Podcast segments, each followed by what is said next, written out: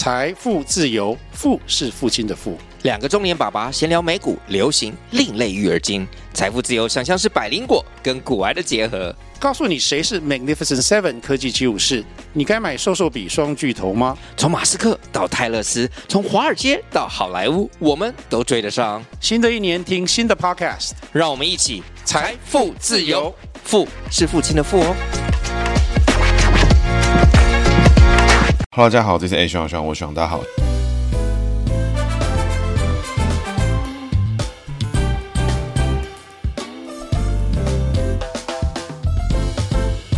Hello，大家好，这是 A 徐徐，我徐大家好，徐又回来了。那徐今天呢要讲的是金普聪。为什么讲到金普聪呢？其实他已经远离政坛蛮久了。然后另外呢，其实金普聪会讲到他哦，其实也是有一点怎么讲，跟我们节目的初衷是有点背离。因为呢，金普聪其实自己本身呢是没有公开参选过，他是一个公众人物，绝对没有问题。他是政治人物，没有问题。他曾经升任公职，对，可是他没有参选。我这边呢就使用他维基百科上面显示的生日，然后来做解读。那会做到他呢，其实应该说，其实金普聪一。一直以来都是一个幕僚身份的背景了。那可能年轻的听众，如果可能二十出头岁的，可能就比较没有听过金普聪。那金普聪呢，过去其实哈一直以来是马英九前总统的非常重要的幕僚，可以说是就是马金体制哈，等于贯穿了是整个马英九从政的生涯的好几十年。那最近会提到他呢，其实是因为金普聪最近呢是侯友谊竞选办公室的执行长。那其实金普聪这一次哈，跟过往的选举啊，过往马英九的任何的事件来说，其实金普聪这一次哦，相对的走到幕。目前非常多次公开发言啊，做出这种定调啊方向上的这种决策，其实走的是跟过往比起来哦，是走的蛮外面的。以往哦，这么个二十多年来哦，其实金溥聪对外发言的这种时机啊，对外做进行攻击啊，就是发言的这种内容，其实都相对的非常少。所以其实过去一直以来都是一个幕僚形态，但是呢，他相当于哦，就是马英九个人的这个化身啊，他的你看到他，你跟他瞧好事情啊，很大程度呢，哎，背后就会有马英九支持。所以金溥聪呢，这个人对于台湾。从马英九台北市长的期间哦，过往就已经有很大影响力。那我觉得就是跟特别跟大家分享一下，因为今天呢，这个也是一个业力引爆的故事。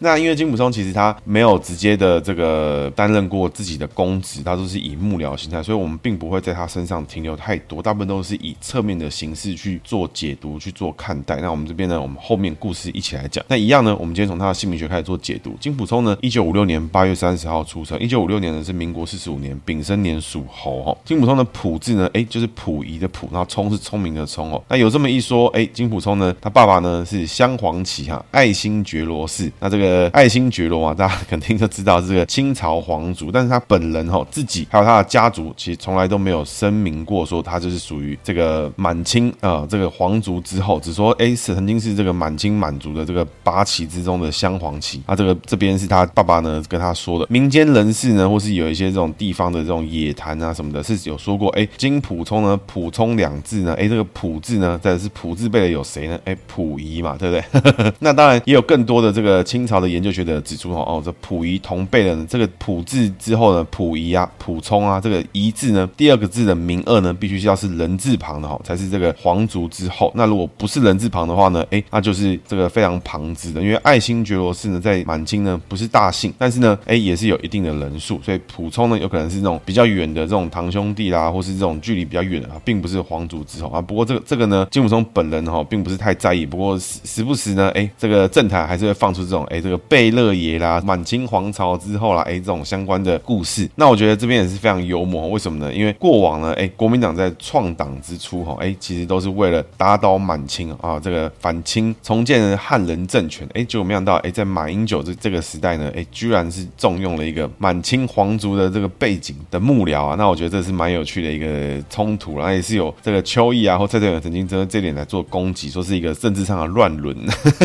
那我相信这个我们正义兄弟的文采啊，只要你去追踪他的脸书啊，这个写的文章的内容啊，我觉得你会得到很多有趣的资讯，还有政治上面的八卦哦，我是非常欣赏这两位正义兄弟啊。那民进党很多人是说正义兄弟是这个乱干一通，反正干对算他的，干错妈的当没事就好。那这个战术呢，其实现在也被我们柯文哲这个妥善的应用当中，那我们可以后续做观察。照惯例哈，我们一样从这个姓名学开始做解读。那刚提到哈，金普通的普字呢，哎是什么？溥仪的溥，三点水哦，上右上角一个杜甫的甫，右下角一个那个寸土寸金的寸。那聪呢就是聪明的聪哦。那这个普字怎么解呢？哎，这个我们把它拆成三点水嘛，然后右边呢，哎这个寸呢我们解成小的意思，上面的那个杜甫的甫我们解成出头跟田的意思。那就人际位这个普字来看的话呢，因为本身丙申年属猴嘛，那猴子呢是金，那三点水呢金生水走下身，所以他内在个性呢，哎是愿意牺牲奉献付出哦，所以他对他的另一半呢肯定是还不错的哦，这感情上面呢是一个哎老婆说怎么样，肯定就是蛮配合的。那外在上面呢，这个普冲的这个普字的右半边呢，这个寸字呢是小，那猴子呢是小生肖，所以呢这个地方呢适得其所，个性呢哎可以自己找到自己的快乐的地方啦，不必这个一定要是什么样的身份他才会满意。外在呢出头，猴子出头呢一样走好的格局哈，所以外在上面呢，内在个性呢金普冲哦暗藏了一些很不错的元素，外在呢是好的，内在呢哎牺牲奉献付出哦，所以你当金普冲朋友，他如果把你看看成朋友的时候，哇这个朋友肯定是很不错，绝对是一个有兄弟的一个格局。但是呢没把你当朋友的话，那就是另外一个角度了。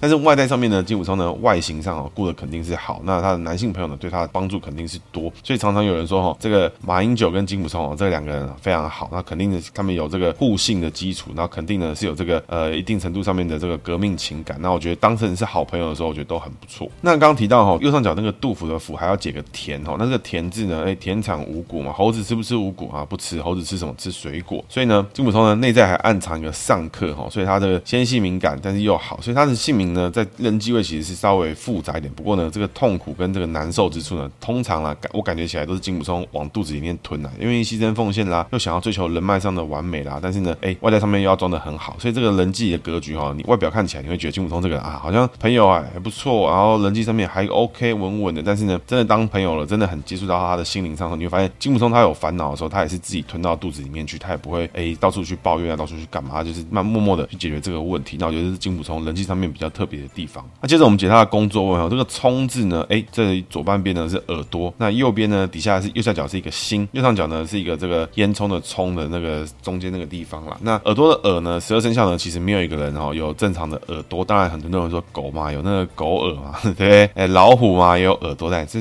这个耳朵呢是以这个象形的模式，那它当初呢是像人的耳朵，所以呢这个耳字呢其实就是十二生肖用的都是走上克格局哦，因为十二生肖的的耳朵呢都不是人形的耳朵，没有耳垂啦，没有这种耳的形状，所以呢走上克格局，所以金普冲这个人哦内在呢都逢了上克哦，然后呢又藏一些下身，但是呢在冲字位里面呢，诶里面藏一个心，那猴子吃肉呢会走一个暴躁的格局，所以他在工作上面呢有时候会有暴冲的形态，工作上面呢价值观上面有时候会比较强硬，会有他自己的想法。那我觉得这个强硬的态度哈，就是在工作上面才会呈现。如果你是他朋友的话呢，诶，这种比较硬派作风啊，比较不会出现。所以这个金小刀之称哈，人家说金普冲哦是马英九的小刀啦，那这个金小刀呢，也就是来自于这个属猴吃肉的这个心字。那右上角那个冲字的烟囱的冲的右上角那个地方哈，那那个那个地方呢，我们就把它解读成洞穴的意思。那洞穴呢，猴子呢逢洞穴是谁？哎，孙悟空碰水帘洞嘛，对不对？所以呢，这个部分呢，外在格局一样是走好的，所以工作位呢，哎，表现也不错。所以金普冲这个人哈，经典国民党款式，为什么呢？国民党的人哈，很多时候外在情况哦，都会走得特别好的格局。外在的时候呢，哎，看起来呢，金玉其外，都很赞，都没有问题。内在呢，有自己的小问题，自己的小毛病啊，自己心情上面要继续处理。所以呢，国民党呢是一个相对讲形象、讲外在的一个政党。你在这边呢，要走得下去呢，哎，长得帅，外表要打理得好哇，你才走得容易走得比较长久。那连胜文呢，也是这个格局啊，内在呢也跟金普通其实有点像。所以呢，他们两个地方其实行事风格啊，是有些地方可以参考的地方。但是呢，哎，金普通呢是一介幕僚，但是连胜文呢是派系的老老大。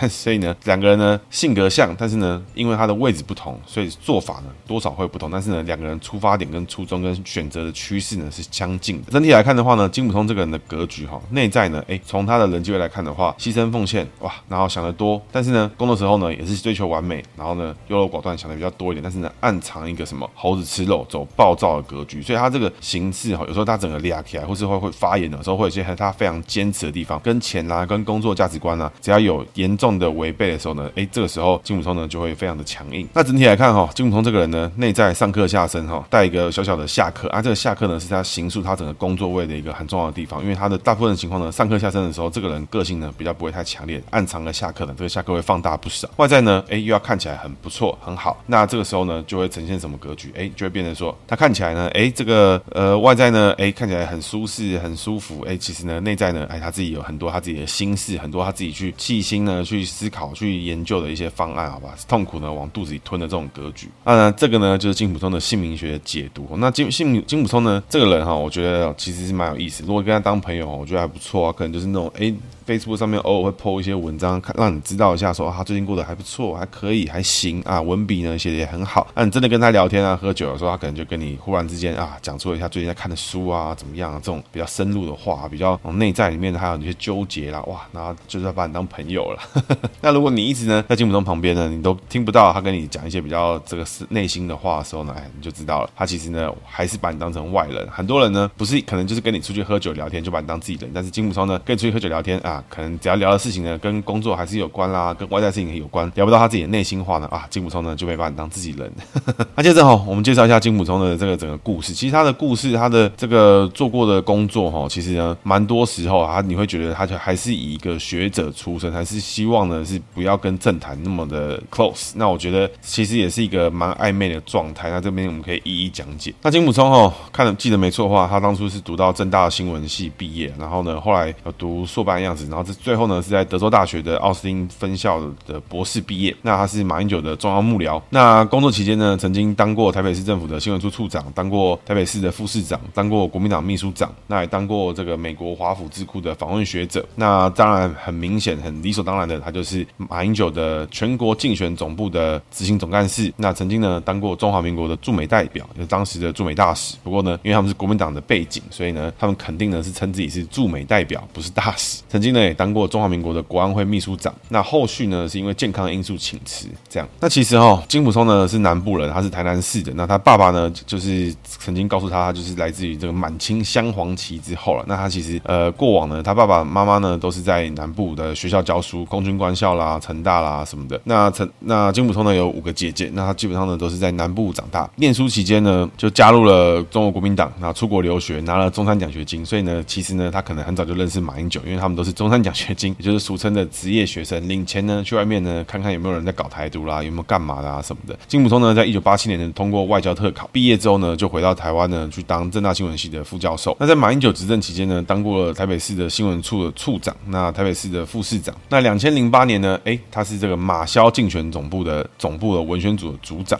那金普聪呢就直接说明了，如果马英九没有胜选的话呢，他就不知心。所以在竞选期间呢，大概一年多的时间呢，完全没有领钱。那胜选之后呢，哎，就参照了上一份工作的工作薪资呢，哎，付给他薪资，因为他胜选嘛。那基本上这个呛赌呢，我觉得是呛的有点胆子不大，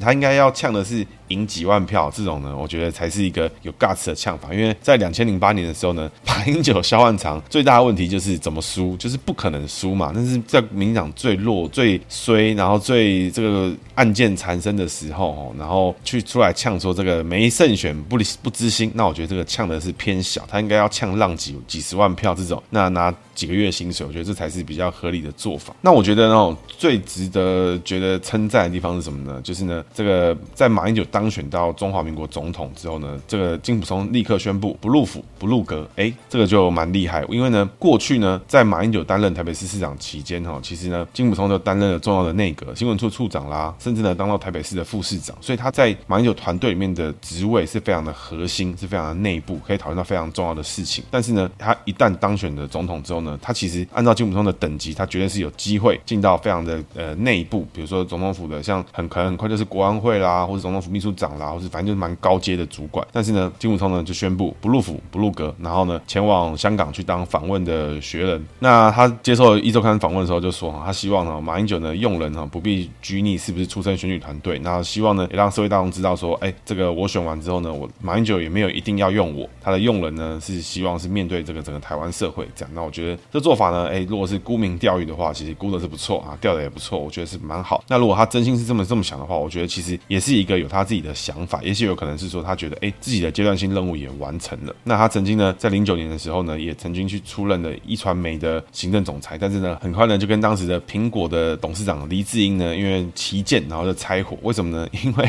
金溥聪呢是出生于这个新闻系嘛，甚至是在政大教过新闻系的副教授。那这个分歧点呢，是因为金溥聪呢非常不爽一传媒就是以狗仔八卦啦、新三色啦，然后用动画处理新闻啦，然后就是把媒体搞得好像是娱乐业。什么的，这个他就觉得不爽，然后就拂袖而去，高歌离席。所以我觉得金木聪呢，确实是有点有点 guts。那金木聪呢，透过媒体表示哈，至少一年内哈不会回到任何党务系统行政团队，他希望呢往学界发展。在两千零八年是两千零八年应该是一月多选举嘛，然后在五月二十号的时候的交接，然后正式呢开始执政的任期。那所以呢，在当时的三合一选举的时候，也就是两千零九年的台湾的县市首长、县市议员哈这种当时的选举，然后当时呢为什么叫三合一哈？其实是因为那个年代哦，零八、零九、一零年的时候呢，那个时候刚好面临到台湾哦各个什么五都的。合并，那五都之后呢，升六都嘛。那这个时间点的部分呢，当时呢，五都以外的选举呢，你要先选一次。所以在那个时候呢，三合一那时候我们还叫三合一嘛。现在我们叫什么？我们叫九合一嘛。九合一就是把所有的这公职，只要你不是总统，不是中央级的选举的公职呢，哎，都会在九合一一起选举。但是呢，在两千零八年、零九年的时候呢，还有分成三合一跟五都选举。那三合一呢，在两千零九年的年底，也就是说二零零八年一月选完之后呢，哎，到二零零九年年底，差不多刚好就是两年左右的时时间哈。国民党的投票率就已经大幅的下降，那马英九执政的成绩哈也开始下滑。那隔年呢，还有五都选举，就在二零一零年的十一月的时候还要去做投票。那之后呢，就把这个三合一呢都并到五都的时间里面去，所以这是等于说未来的二零一零年是第一次的。五都选举，那二零一二年呢还要选总统，所以呢，在执政两年之后呢，哎，马英九呢就受不了了，因为执政成绩不太妙，那外部的这个伤害呢开始影响到，他很担心呢会影响到五都选举跟二零一二年的总统大选，所以马英九呢就把金溥聪找回来当国民党秘书长，所以时间呢大概是在二零零九年的时候呢，哎，金溥聪呢从离开政坛，哎，马上又随即复出。当然，我觉得以现在这个年代啊，比如说朱学恒说要离开公众视野啊，但蛮很快呢，频道就开了。很多人呢说我要离开公众视野啊，这个避个风头，三个礼拜马上就回来。在那个年代呢，金溥聪说要离开啊，真的呢是有离开了两年。那我觉得是比现在呢是有 guts 不少。当然呢，比较对象我觉得是有点差别。那金溥聪呢接任的时候呢，接就马上面对了这个选举，那是分别是三个选区的立委补选。那选完之后呢，全部都输。那金溥聪呢就觉得，金溥聪呢就说。啊，未来呢会坚持提名优秀优秀人才，然后呢，紧接着呢，金普聪呢在这些在之后呢，有些立委补选，那表现选举成绩呢也不是很好，但是呢，他其实不断的在过程中呢，以秘书长的角色去做了很多协调啊，很多这种任这种组织工作什么的，所以现在你看到侯友宜的选举之中呢，你看到金普聪去拜访地方派系啦，去找人去帮忙啦什么的，其实哈，我觉得都是他当年做过的事情，但是呢，在二零一零年去做的时候呢，金普聪背后是马英九这个党政合一，这个行政院立法院。总统哇，全部都是国民党，所以金溥聪去瞧地方派系会很合理。但金溥聪现在呢，去瞧地方派系，他对手是全台首富啊！哇，你们这边农会生意不好，我们永龄基金给你买一些西瓜啊，就卡车就来了。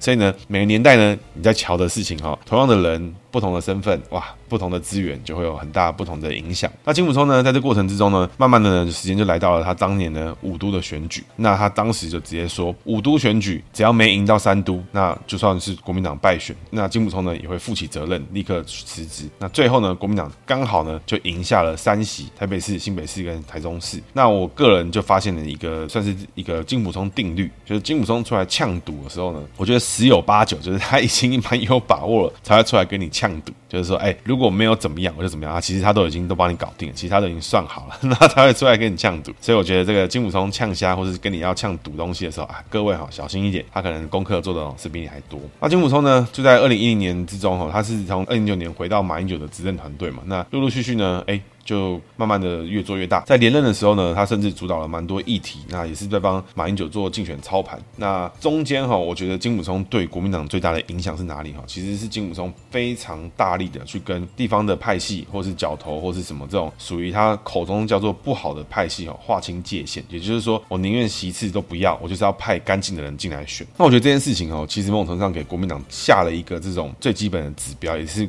这一次朱立伦在二零一八年的时候提名的。最基本的合作模式，当然这一切后来都被朱一伦慢慢的打破。因为朱一伦呢，虽然在这一次选举之中，哎，都使用了排黑条款，尽量呢把有非常明显有问题的人都不提名，比如说苗栗的钟东锦啦或谁的，就是呢不提名，去维持国民党的一定的声量。但是呢，其实朱一伦还是有跟蛮多这种地方的派系去进行合作。那我觉得政治哈，呃，能合作当然还是最好。但是呢，像金普通这种非常坚持自己的价值，跟这种地方黑派系全面开干的这种人哦，其实我觉得必须说了，他其实大家想。觉得说哦，大家这个很容易，但是呢，你要去满足你老板的事情，你要把选票开出来，你要去选举要赢，又不能输，所有的事情都只有一次机会的时候，你还要坚持自己的价值观。我觉得某种程度上面，你还是要给金溥聪这个一点赞成。当然，正义兄弟就会说哦，好人都是他在当，圣人都是他在当，那其还有那么多人要当黑手出来当这个黑脸去打民进党，都给金溥聪当圣人就好。那我觉得这个确实在选举之中，每个人的角色不同，会因为他的发言影响到其他的团队。那我觉得这也是金溥聪的一个问题，因为他一直以来都是这个马英九的这个防火墙嘛。反正有黑的什么有不好的东西，金普聪都出来打。打完之后呢，哎，马英九再出来摸头啊，一个黑脸一个白脸，这就是金普聪的重要功能。那最终哈，金普聪呢又辅导又协助了马英九赢得这个连任大选。所以呢，金普聪在马英九身边哈，其实最大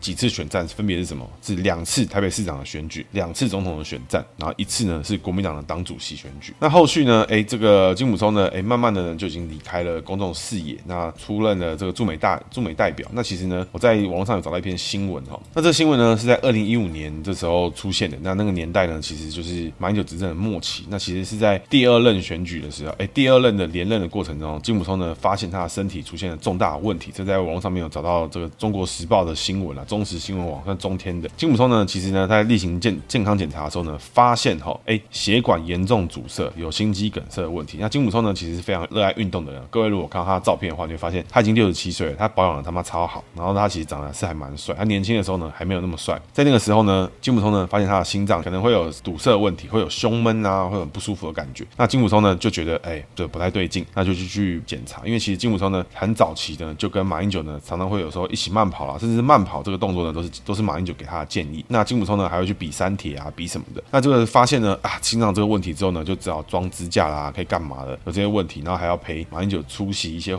公开活动啦，证明金溥聪都没有问题。但是事后呢，其实金溥聪还是会有胸闷啦、喘不过气啦、冷的时候就不舒服什么的。那金溥聪的严问题其实就蛮严重的。那当时哈，其实金溥聪就是担任的工作是什么？是国安会秘书长，所以这压力呢其实非常的大。金溥聪呢就只好请辞。所以在二零一五年的时候呢，哎，金溥聪呢就正式的辞职掉这个工作。那其实我觉得真的是需要休养一下，因为这个生命哦会有危险。所以马英九呢最后呢就只能放手，因为这也是医生说，这再做下去呢绝对会有生命的危险。那当时哈这个事情没出来之前，很多人都都觉得说，哇，金溥聪都要背叛马英九了，都在执政的最后了呢，还要高歌离席，还要先走一波啊，这真的是太没品了什么的。那其实哈，我觉得生命有时候就是这样哈，你那个健康的因素哦，其实也是影响的蛮大。那中间哈有一段资历哈是没有提到，因为在刚这个这段故事呢，主要呢是发生在二零一五年的时候，二零一五年二月的时候，金溥聪辞职。当时呢，其实在二零一二年的时候，前面有提到一段嘛，这个金溥聪呢曾经呢是这个中华民国的驻美代表。金溥聪呢，其实那时候就有被民进党质询说，哎，你的外交资历不够，你驻美代表资格不够，语言能力哈也有问题什么的，你只是因为跟马英九有私交，你才办法去。确实啦，我觉得如果非常去考量台美关系的话，一个驻美大使能不能够代表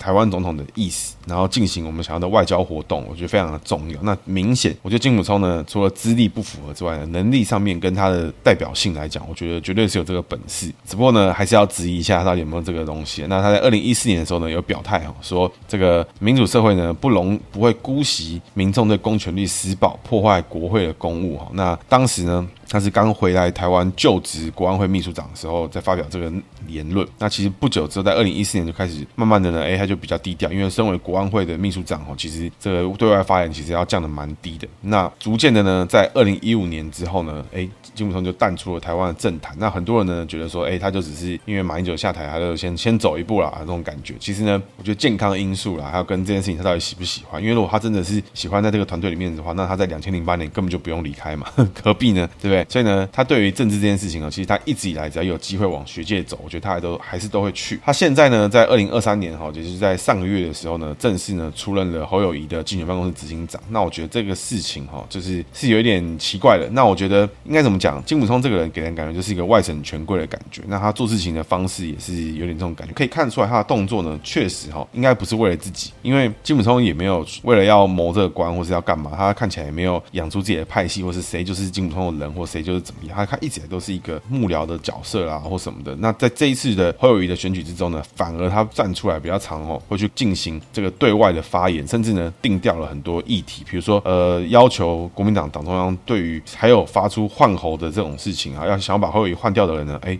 做党纪处分。那甚至呢他自己呢也对郭台铭有进行一些这种舆论上的攻击什么的。那我觉得发言定调了很多事情，我觉得这其实对于国民党的内部的支持者跟国民党的中心支持者来讲，都是一个很好的事情，因为其实一直以来很多人哈都在说啊，这个非民进党体系的哈应该哦都要先打民进党，看谁才能够成为非绿大联盟的这个盟主。那我觉得哈，国民党或是你是偏蓝体系的人哈，你只要听到有任何一个人跟你讲出这句话，那个人绝对是你们阵营的，绝对是 绝对一百趴是你们阵营的这个叛徒啦。为什么呢？跟教父讲的一样哈，只要有人跟你说谁跟你讲去谈判的哈，那个就是叛徒，所以不用去思考啊，那个一定是叛徒。为什么会这样呢？其实是因为呃，你说非绿大联盟，也就是说国民党现在的情况就是说，哎，可能侯友谊跟柯文哲还有跟郭台铭这三方要协调出一个方式，那这三方整合之后呢，就要重点呢是要下架民进党。那我觉得这个事情是非常可疑的。也就是说，其实现在全台湾有资格跟民进党一搏的哈，基层组织里面绝对就只有国民党。那甚至呢，我觉得想法应该反过来，而是说，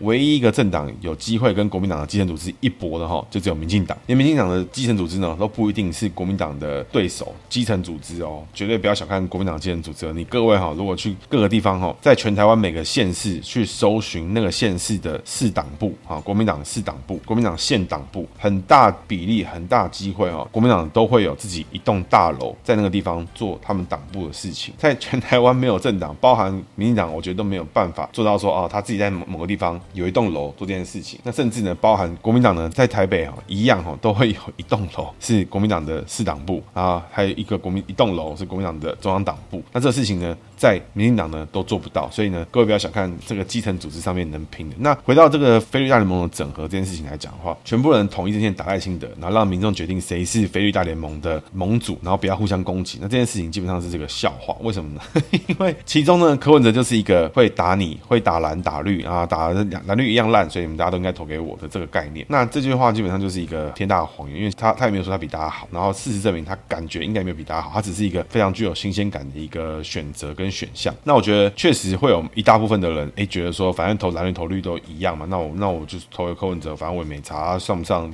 上就上了再说啊，没上再再看着办嘛。但也有很多人是很忧心说啊，我们投民进党让没让国民党上，那中国就会打过来，或是有很大一部分人觉得说啊，民进党没上，那中国就会打过来，所以就会有分成这三个大区块。那我觉得当非绿大联盟在考虑这件事情的时候呢，哎，其实柯文哲呢是可以两边一起打，然后趁机呢一起当这个非绿大联盟的真正的盟主，因为非绿大联盟呢隐含的说他就是非蓝大联盟，不然他直接说他是泛蓝大联盟就可以了，对不对？所以真正要考虑的事情是什么？就是侯友宜要怎么样从第三名走回到第二名，才有机会来谈整合。如果你没有走到第二名，你更没机会谈整合。所以怎么样把基层组织的票开出来？怎么样稳定国民党的军心？就是说啊，国民党呢这个确定就是由侯友谊初选，不会再有什么换侯啊，什么郭台铭又要上来啊，又要干嘛？怎么整合这种事情？如果郭台铭要出来选，那他就一定跟国民党无关。那要怎么样再瞧？那我觉得那是后面的事情。但是现在怎么弄？就是国民党呢，就是全力挺侯友谊，那就很简单。所以这个人要能够达到的事情是，侯友谊他定调，他要开始攻击赖清德之外，他要攻击这过去台湾中央民进党政府做的不够好的事情，他去攻击这个对手台北市政府柯文哲可能过往施政的不好、不够好的地方，那他才能显示出，哎，国民党的这个蓝色执政品质保证的这种感觉嘛。那但是呢，如果你都只打民进党的话，那这时候柯文哲打你，然后人家说你不准还手，那不是很奇怪吗？对不对？所以说不准互相攻击的人呢，那个就是叛徒。那这一场选举哈，二零二四这场选举哈，是一个业力引爆的一场选举啦。怎么说呢？其实我觉得还蛮有趣的哈，因为就赖清德这个人而言的话，哎，你可以看到的是他过往一直以来经营的这种形象啊，台独形象啊，哎，在这个因为在台南市嘛，所以你一定要就是够独，你要够绿，你要够怎么样，你要够清新，你要够这我不知道怎么讲日系吗，还是什么的哇，你才会赢。那今天呢，业力引爆 这事情呢，拿到全国，然后面对中间选民，面对这些事情的时候，嗯，你觉得哇，这个面目啊，就是太太老旧啦，就是很老派啦，然后投给你。跟这个绿色的国民党有什么不一样啊？什么这种感觉？所以这时候呢，哎，过往经营的人设反而变成包袱，过往呢这种性质呢反而变成一个沉重的包袱。你要怎么样走出一个变革，想办法去去拉到这个呃中间选民，然后或是三四十岁稳定的这种经济选民的票，怎么样去让他们说服他说投给你是最好的选择？那就是过现在是让你的非常庞大的包袱。那相对的柯文哲的部分呢，我们就不讲了。那因为讲了就等于白讲，因为他就是瞎讲一通。那反正呢，他就是。身处一个废票的一个格局。也就是说，反正有的人很多人会说啊，投蓝投绿呢都不重要，投蓝投绿不重要呢，哎，那就不如投给这个柯文哲，让他试试看能不能换一个人上来跳脱蓝绿，可以做改变。那这是一个这个很难去改变的话术。那这个话术的源头是哪里呢？那其实呢是来自于这个两千零四年的废票联盟。为什么说这个东西是有延续的呢？其实是因为在二零二零年的时候呢，当时的选举，民众党第一次成立了民众党，然后开始呢要争取不分区的选票的时候呢，在那个时候，蔡壁如呢就曾曾经呢公开的说出了，哎，这个希望组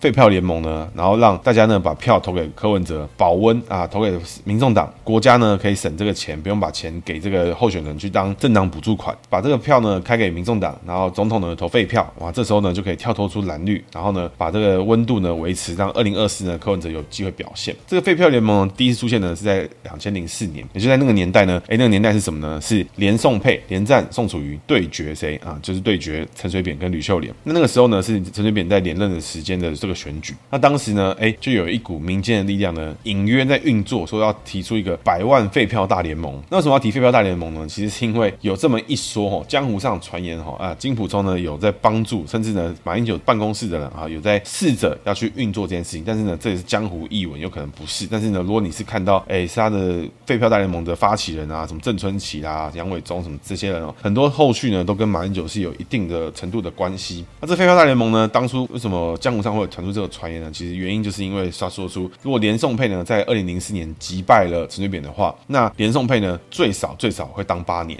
最少，那凶一点的话呢，就是十六年，也就是说，哎，连战当完，连战连任，哎，连战连任完，宋楚瑜当，宋楚瑜当完，宋楚瑜连任，也就十六年。那这两个人呢，做到老掉牙了，哇，马英九才有机会再出来选下一波。所以呢，怎么算呢，都是至少八年。但是呢，马英九的政治热度呢，他已经当完台北市长了，他不可能再把政治热度维持十六年或是八年，就是不可能，已经没有任何职位，你去当行政院长嘛，你要去当连战宋水的 say 嘛，不可能。所以呢，民间委托啊，就去搞了一个废票联盟，反正呢，投蓝投绿都一样啊。那个年代呢，没有没有第三势力，所以呢，你这些废票呢，也不会投到别的地方去，所以呢，就开个废票。那这些废票联盟呢，其实就是说，金溥聪呢，在很被蓝营很多人诟病说，其实当年呢，破坏整个团结的人呢，就是谁？就是金溥聪。那个年代呢，连宋配是什么？是国亲合嘛？国民党跟亲民党两个两党合作，慢慢呢，是后他们要准备合并。那那个事情呢，在二零二四年就业力引爆，因为为什么呢？因为现在国民党呢提名侯友宜，然后透过呢金溥聪要来整合派系，希望呢可以让各派系呢整合起来，哎，慢慢的走出团结，然后一起挺。侯友宜，那没想到呢，嘿嘿，当年的废票联盟呢，搞掉了这些人呢，哇，全部都开始回忆这个过过往的事迹，这个邱毅、蔡正元都跑出来了，所以这场选举呢，有点业力引爆。那同时呢，二零零四年业力引爆的，就是推荐大家回去听丁守中那一集。二零零八年的业力引爆，引爆了什么呢？让二零一八年的丁守中崩盘啊！就欢迎大家呢去听一看丁丁守中那一集。那二零零四年的废票联盟哦，很大程度哦，我觉得哦，它就诞生出了现在这群这个偏中立的选民。当然，你可以说就是啊，你不是或怎么样，我觉得没有关系，因为当时呢，废票联盟废票联盟的这整个概念呢，就是说啊，这个蓝跟绿哈都一样啊，我投谁哈都不会改变啊。你现在连宋配还不是这些老国民党又回来了，怎么样啊？还不如呢，我们就投废票，让这些执政的人知道我们的愤怒。这个东西哈，当时的影响力哈，其实废票呢高达三十万票。那但是也有一说哈，就是说因为当时总统选票的这个选制。是有改变的，那都各位可能不知道。如果在选办法里面的话，如果你是投九合一的选票，你可以只要在那个框框里面的任意一个地方盖下一个印章，你就没事。但是呢，如果你是总统选票的话，你就只能盖在投票框的那个区域。如果你是盖在其他的文字区域啊，你就不算数。那一年呢，因为选举改制的改法，那很多废票呢就从严认定，所以废票呢特别多。那在废票联盟诞生之后呢，其实我觉得它很大程度哈就影响出了有这么一大批人，哎、他们就是一个这个假中立的一个模式。也就是说，其实呢，他投不下民进党，他就对民进党是有意见的。那我觉得觉得这个我没意见。因为我对民进党也蛮多意见，然后我对国民党意见更多，所以呢，国民党我觉得投不下去，但我不会否认，就是我讨厌国民党。那这个废票联盟呢，就长出了这群人哈，这些人呢就是假中立，然后呢战斗蓝，他会跟你讲了很多事情之后，哎，其实呢他说白了，他就是不想投民进党，他是讨厌民进党。那我觉得讨厌民进党跟这个都是政党倾向，我觉得这没有关系，因为每个人的家庭啊，每个人的环境都是不一样，有的人可能家庭呢就深受民进党的这个迫害，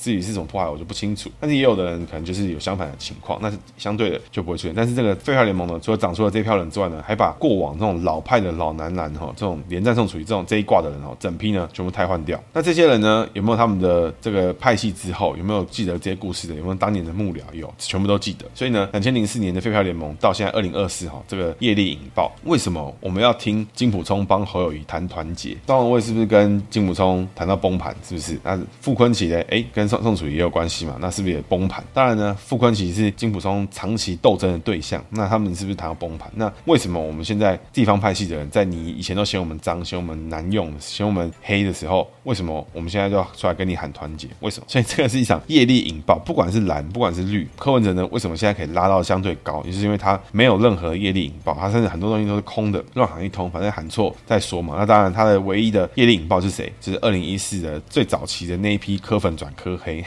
那所以这是一场业力引爆之战呢、只能看说这场选举到最后谁爆的最严重。接着是学长的姓名小技巧，今天讲的是属猴吃肉，属猴吃肉或者这种暴冲、个性强硬的这种状态，走下克格局哈。那通常哈这种人哈个性有时候忽然间整个就裂开，忽然间就爆气。这格局呢最常出现在哪里呢？金普聪哎跑出来呛郭台铭说啊。这个他上次呢，哎，选一选不满意，他也走了。反正我们再选，先结果先出来，我们再来整合了哦，直接呛下开呛，或是直接开呛正义兄弟啊，他怎么样就怎么啦什么的。那甚至呢，不管党内的想法，就是跟黑派系直接做切割，直接呢开干傅崐萁，就是无论如何，只要有傅崐萁，就是没有我，然后什么的啊，这种事情呢，哇，坚持自己的角度。那我觉得很大时候，这种人有这种脾气，在工作在政治工作里面哦，其实真的是辛苦。那坚持自己的价值观哦，你认同他不认同他，我觉得在这样的环环境之下，在国民党这种酱缸、蓝缸，或是这种一个大环境之下，你有这么多的事情要委曲求全，那他还愿意坚持自己的想法，那我觉得，哎，或许啦，就像正义兄弟讲的一样，只有这种权贵啊，满清权贵才有办法在那边跟你讲正义。像他们底下在做事的人，底下在扛选举的人，哈，全部呢都没有资格，都只能默默的去承受这一切。我觉得真的是不同角色有不同的想法。那这一次呢，我觉得金溥聪还呛了一个我觉得蛮有意思的地方，他是呛罗志强说，全台湾的小鸡，哈，国民党的立委选选举人，立委。提名人、参选人、候选人哈，都有资格出来喊换侯，因为每一个在地方选举人都面临到天大的压力。但是呢，在台北市还是安全选区，还是一个相对最安全的大安区的时候，罗志强第一个跳出来讲要换侯，请问是什么意思？现在金溥聪的原话呢是说看不起哈，在最安全的选区还搞把戏的人。我觉得哇，以一个金溥聪这种个性哈，做幕僚的人哈，在公共的专访的时候呢，哇，讲出这种话真的是凶。如果你自己呢，就是属猴，名字里面有吃肉。哦，吃到比如说竖心旁啦，这个基本上的聪字有个爱心的心啊，这个心字哈，就吃到一块肉，容易生气的格局。有时候呢，你有你的坚持很好，你有你做事的手法，我觉得很好，去考虑一下这些事情会不会影响到你身边重要的人。那并不是说你就是要看别人的脸色或怎么样，不是，是说如果这个人你很重视他的感受，你很重视他的看法，那你是不是还要这么强硬的去跟他对抗？那我觉得这是取决于你。当然呢，你一样可以用你自己强悍的手法去做这件事情，那我觉得没意见。那相对的，如果你的朋友呢，哎，名字里面就是有心，那他也是。猴子的话呢，哎，这个时候呢，他有时候整个利亚起来的时候呢，哎，如果你很重视、很认可他这种这个暴气方式，或是你很欣赏他的做事手法的时候，哎，有时候你就要知道他在猴子在吃肉了，稍微呢避其锋芒一下，我觉得他之后呢冷静一点呢是会好一点的。那我觉得这个就看每个人的情况不一样了。那所以我觉得，如果你很重视他，你很愿意容忍他，那你就好好告诉他，你没有那么喜欢这样的方式，那你或许呢可以好好的沟通，那或者是呢你就是避其锋芒，不要理他。那如果你觉得你受不了了，他这个吃肉的事情啊，那就离他远一点。那我觉得看到猴子吃肉，就想象金金普聪这个金小刀，马英九呢拿来捅人，何友仪呢没有拿来捅人，但是他放在那边呢，就是会把别人割伤，这种锐利的程度哈，这是猴子吃肉。以上时间节目，谢谢大家，拜拜。